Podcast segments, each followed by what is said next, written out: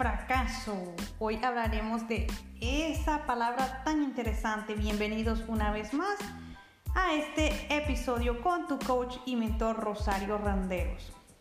Muchas veces iniciamos un emprendimiento, una jornada, una trayectoria en un proyecto dado.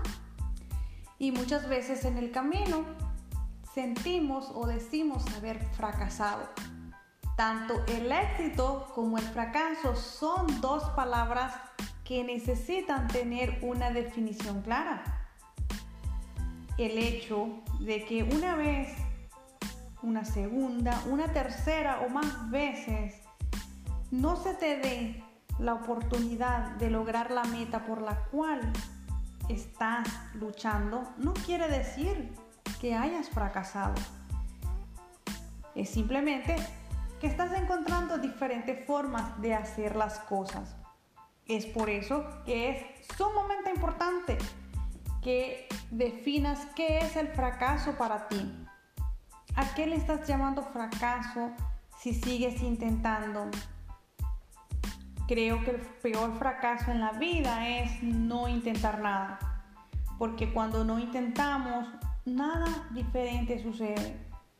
Pero si tú el día de hoy estás escuchando este podcast, es porque tienes vida, es porque respira, es porque tienes la oportunidad de retomar ese proyecto una y otra vez hasta convertirlo en una realidad. Pero ¿qué es para ti el fracaso? ¿Le estás llamando fracaso a tu aprendizaje? A esas dos, tres o mil formas diferentes de llegar a esa meta final, a esas enseñanzas que te va dejando el camino. Cuéntame, ¿a qué le estás llamando fracaso?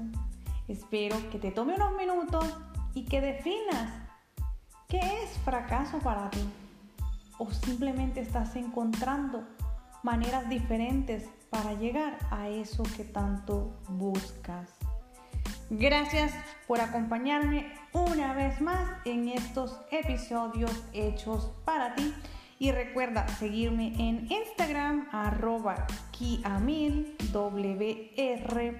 y en Facebook Rosario Renderos. No se te olvide compartir estos podcasts con personas que al igual que tú pueden escucharlos, inspirarse, motivarse y dar ese paso hacia adelante. Recuerda, detrás del miedo se encuentra una puerta llamada éxito.